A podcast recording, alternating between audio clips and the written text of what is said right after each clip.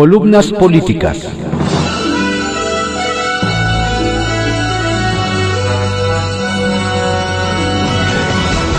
Continuamos con la audiosíntesis informativa de Adrián Ojeda Román, correspondiente a hoy, viernes 30 de abril de 2021. Vamos a dar lectura a algunas columnas políticas que se publican en periódicos de circulación nacional. Arsenal, por Francisco Garfias, que se publica en el periódico Excelsior. Van por desaparición de órganos autónomos. Defienden grupos de interés. López Obrador. El presidente planea enviar al Congreso una iniciativa que regrese las funciones de los organismos autónomos a las secretarías de Estado. Lo dijo en la mañanera. Lo reiteró su vocero Jesús Ramírez Cuevas en Twitter. El pretexto de esta contrarreforma administrativa es ahorrarse miles de millones de pesos en instancias que, según López Obrador, no defienden a los ciudadanos, sino a grupos de interés. La realidad es que el presidente y su séquito quieren eliminar contrapesos. Lo dijo así López Obrador. Estos poderes supuestamente autónomos e independientes no tienen como función servir al pueblo, sino proteger a las minorías. ¿Regresar los órganos a las secretarías? preguntó un reportero. Sí, y ahorrar todo lo que podamos. Es que hay institutos para todo, justificó López Obrador. Despacio que voy deprisa, diría Napoleón. Ese cambio necesita una reforma constitucional. No hay condiciones. Hasta el senador Ricardo Monreal lo reconoce. Morena y sus aliados no alcanzan la mayoría calificada que se requiere para modificar la Carta Magna.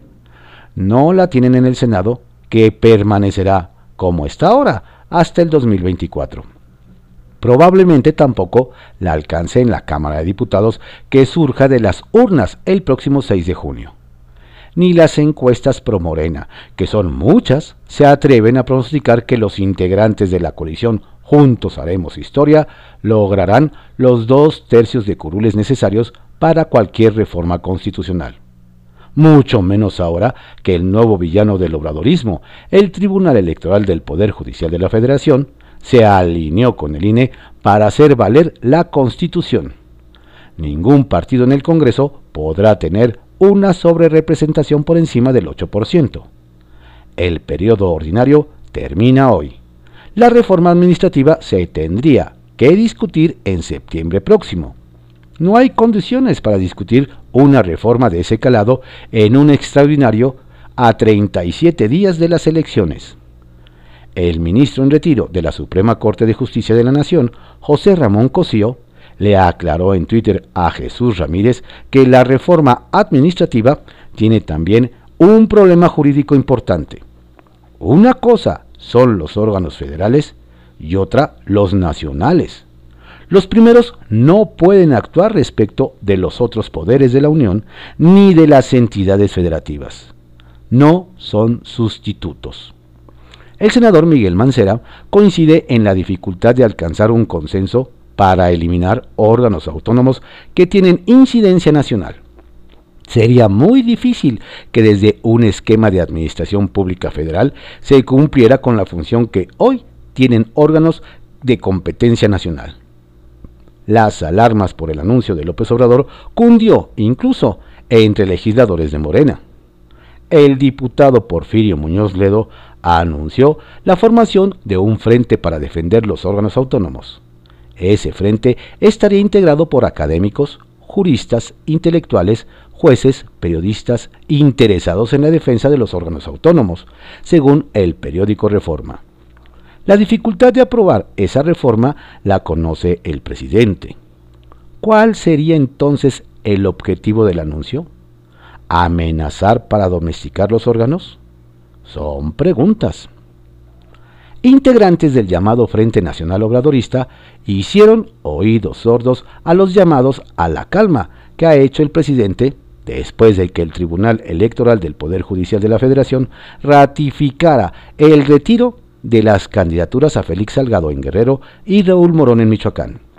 La sede del INE tuvo que ser desalojada luego de que los manifestantes amenazaran con expulsar del instituto a los consejeros electorales que, según ellos, están atacando a la democracia.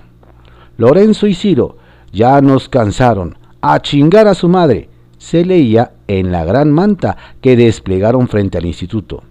Nos aseguran que ese grupo es el mismo que durante meses acampó afuera de la Suprema Corte de Justicia de la Nación. Tres mujeres fueron incluidas en la encuesta que hará Morena para designar a su candidata a gobernadora en Guerrero. Evelyn Salgado, hija de Félix, Néstora Salgado, senadora, y Beatriz Mójica, ex dirigente del PRD. Félix se aferra a que la candidata sustituta sea su hija Evelyn. Morenistas que aún tienen vergüenza se oponen. Saben que eso perjudica al partido. No hay manera de hacer que lo entienda. Evelyn fue incluida a pesar de que los estatutos prohíben que los dirigentes promuevan a sus familiares hasta en cuarto grado en línea directa. Artículo 43.3. Y sin embargo, es a la que más posibilidades de triunfo le ven, a pesar de que no tiene mucha experiencia administrativa y que estuvo casada con el hijo de un presunto criminal vinculado a los Beltrán Leiva. En privado, por Joaquín López Dóriga, que se publica en el periódico Milenio. No le gustan las autonomías. Le iba a decir que no sé en qué momento el presidente Andrés Manuel López Obrador la agarró contra los organismos autónomos, pero sí lo sé. En el momento en que no se alinearon a su gobierno y a lo que él piensa. Y me preocupa. Me preocupa porque esa ofensiva presidencial deja ver las tentaciones del gobierno de un solo hombre, sobre todo en su caso, que siempre se ha declarado como un demócrata y los demócratas gobiernan con y para el pueblo a través de las instituciones que éste se ha dado en el correr de los años. Pero al presidente no le gusta que le digan que no, que lo contradigan y ni qué decir de las críticas que para él son ataques. Por eso exige lealtad ciega, obediencia total y permanente, a partir de su condición de que quienes no están conmigo están contra mí, lo que elimina el espacio de la disidencia, la crítica y el derecho a no estar de acuerdo, lo que no tolera y por eso descalifica con sus etiquetas de conservadores, neoliberales, corruptos, chayoteros, a falta de argumentos y los suyos lo siguen en esta estrechez dialéctica. Por eso mismo, López Obrador, que como opositor pregonaba que regresaría a los militares a los cuarteles, lo que como presidente electo negó, recuérdese la contradicción en tercer grado, encontró en las Fuerzas Armadas el sueño deseado, instancia donde las órdenes no se discuten, se acatan, lo que es un Edén, lo que ha traducido en prebendas y responsabilidades nunca vistas y no solicitadas por los militares, que se ha convertido en el eje, en el eje de su gobierno. Por todo eso, el presidente no quiere organismos autónomos que lo contradigan, y por eso mismo está por su desaparición, lo que consumará después de las elecciones, reforzando así el gobierno de un solo hombre. Retales 1.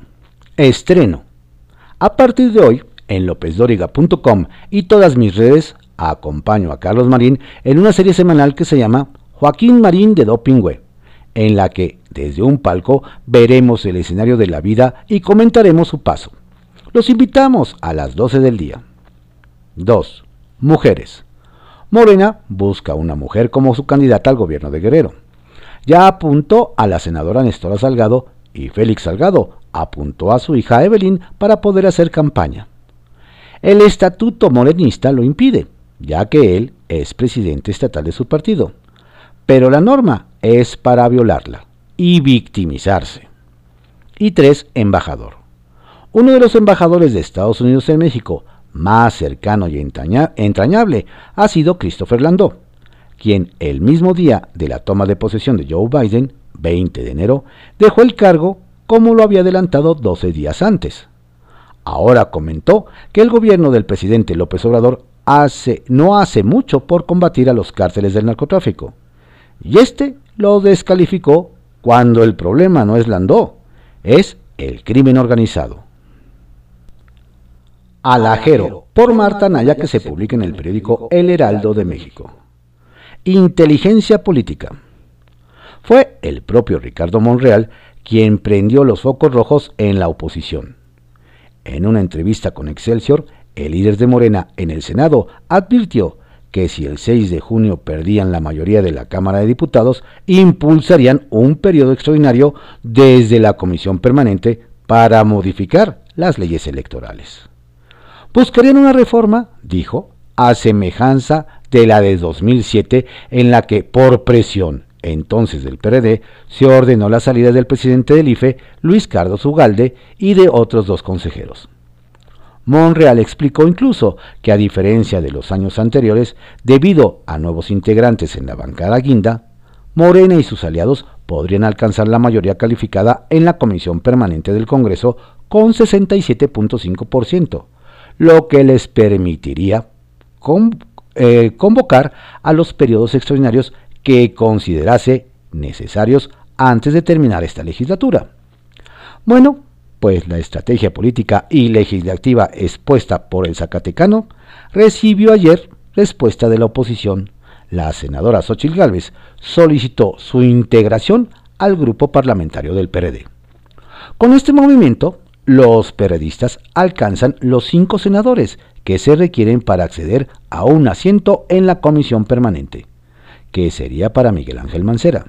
Y con ello impide que Morena alcance esa mayoría calificada que Monreal creía tener ya en el bolsillo. La decisión de Xochitl, increíble, tomó por sorpresa al veterano político de Fresnillo. Monreal y su equipo buscaron la manera de contrarrestar la jugada de la hidalguense, que llevaba anuencia del PAN, obviamente. Consideraron incluso trasladar a dos senadores de Morena al PES para recuperar la mayoría calificada que tenían en su mano todavía ayer, pero los números no les dan. En los distintos escenarios, con el cambio de Galvez y con el traslado de dos morenos al PES, el resultado fue el mismo. Morena se queda con ocho senadores, el PAN con tres, el PRI con dos y las demás bancadas con uno, MC, Verde, PT, PES y PRD es decir, no alcanzan la mayoría calificada en la permanente. Esa fue precisamente la razón por la que Xochitl Gálvez, quien llegó al Senado abanderada por la alianza PAN-PRD-MC, pidió su cambio de bancada. Fortalecer a la oposición para evitar que Morena pueda convocar a periodos extraordinarios con la agenda que desee, como desaparecer al INE o dañar a las instituciones autónomas. Cuando esto escribíamos, los morenos aún estaban renuentes a dar al PRD el lugar que le correspondería ya en la permanente con la inclusión de Galvez a su bancada. La jugada de Xochitl, al igual que la de Monreal, no, no se trata de un vil chapulineo, es diría un tema de inteligencia política. Gemas anuncia Porfirio Muñoz Ledo la constitución la próxima semana de un frente amplio en defensa de la constitución. Sobremesa por Lourdes Mendoza que se publica en el periódico El Financiero. El circo. La Cámara de Diputados continúa con su circo electoral, perdón, con el procedimiento para desaforar al gobernador de Tamaulipas, Francisco Javier García Cabeza de Vaca. El resultado, obviamente, es previsible ese barco ya zarpó. Ya sabemos el final de esta película sin acción. Basta echar, ojo, al color del partido que pinta la mayoría en la Cámara, con independencia de la probable culpabilidad o no del gobernador en cuestión. Ya lo dijo el coordinador de Morena de la Cámara de Diputados, Ignacio Mier. El derecho es conservador. Vaya hombre de leyes, haciendo leyes. Ahora bien, ¿Cuáles son los alcances de la resolución votada por la mayoría de los diputados federales? Y en ese sentido, ¿cuál es la participación de la Cámara de Diputados versus la legislatura local de Tamaulipas en el procedimiento de desafuero? Las posiciones que pretenden obtener los aplausos del público se enfrentan. Ya que sostienen interpretaciones rivales del mismo artículo constitucional, así como lo está leyendo. Tirios y troyanos. Unos alegan que solo se requiere la aprobación mayoritaria de la Cámara de Diputados, Morena y sus aliados, para desaforar al gobernador, mientras que otros argumentan que la decisión final pertenece al Congreso de Tamaulipas. Para llegar a estas conclusiones tan distintas, ambos citan sorprendentemente el mismo texto constitucional. La declaración de procedencia será para el efecto de que se comunique a las legislaturas locales para que en ejercicio de sus atribuciones procedan como le corresponde. P. Página 5, artículo 111 de la Constitución. Los primeros consideran que la participación de la legislatura local se limita a sustituir al gobernador que ha sido separado del cargo como consecuencia de la decisión de la Cámara de Diputados. En cambio, los segundos, que la declaración de la procedencia de desafuero de los diputados federales tiene simple, simples efectos declarativos, y es la legislatura local la encargada de remover el fuero. Esta discusión es finita, se acabó. Pues ganaron los troyanos. La interpretación que maximiza la autonomía de las legislaturas locales al otorgarle el papel principal en el procedimiento de desafuero, encontró su fundamento jurídico en castellano. Existen buenas razones constitucionales para darle el Oscar a los troyanos. Estas razones constitucionales fueron vociferadas por nada más y nada menos que el constituyente permanente, léase la mayoría de las legislaturas locales, el Senado y la Cámara de Diputados, al introducir el quinto párrafo del artículo 111 constitucional. Fue así como en 1982, en medio de una de, las, de sus discusiones, expresó que en los términos de la modificación relativa se pretende evitar la impunidad de las autoridades locales por la comisión de delitos federales, pero en lo que a ellas corresponde con el más absoluto respeto al pacto federal. La declaratoria de procedencia que emitiera la Cámara de Diputados no removería el obstáculo procesal, sino dejaría a la legislatura local la determinación correspondiente. Diario de los debates del Senado, 13 de diciembre de 1982. Antes no eran tan ocurrentes. La anterior aportación no fue una ocurrencia de algún legislador a último minuto como se acostumbran, sino que se debe a la forma en que el constituyente permanente entiende la tradición federalista mexicana, misma por la que el propio Benito Juárez luchó toda su vida. Aunque los autoritarios no la entiendan, la Constitución consagra la autonomía de los estados, de la que se desprende la manera en la que el poder se distribuye entre estos y la federación los estados conservan las facultades que no se dieron expresamente a la federación en el pacto federal que llamamos constitución. Algo así como el contrato social de Locke, pero en este caso las entidades federativas son las personas. De esta manera es, y así ha sido desde 1917, responsabilidad de los estados perseguir y castigar a sus servidores públicos que se porten mal hasta que no se les atribuya esa tarea a los poderes federales. ¿Qué óboles? Se quedaron con el ojo cuadrado. Mala fama. El fuero como obstáculo procesal de los gobernadores en contra de la imputación de delitos federales ha tenido mala fama. Y dicho sea de paso, un mal uso. Ese tabú no debe entenderse como un privilegio personal o una excusa para la impunidad. Funciona más bien como una garantía institucional que escuda a la autonomía local en contra de los acechos de la federación, hoy más frecuentes que nunca. The show must go Entonces, leído lo anterior, queda claro que los tirios que continúan debatiendo sobre el alcance de la resolución de la Cámara de Diputados y su participación en el desafuero, no tienen roca en la que subirse sino un motivo político del que acostumbran a colgarse. Ojo, los votos los tienen con la sobrerepresentación. No dejemos de ver qué hacen los acomodoticios del Partido Verde. ¿eh?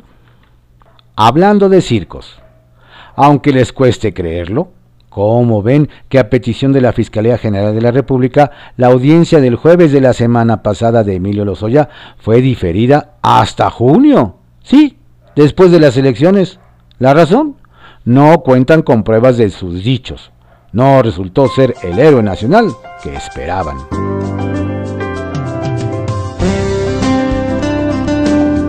Estas fueron algunas columnas políticas que se publican en periódicos de circulación nacional en la audiosíntesis informativa de Adrián Ojeda Román, correspondiente a hoy viernes 30 de abril de 2021. Tenga usted un excelente día, un estupendo fin de semana. Por favor, cuídese mucho, no baje la guardia. La pandemia sigue. Y tenga usted un feliz Día del Niño. Que sepa el mundo que marcha estoy mucho que ver y vivir. Con cielos azules andando voy a un lugar así soñaba con ir. Que sepa el mundo que en marcha estoy, que me gusta cada instante aquí. Con el sol más brillante mis pasos doy, no se aparta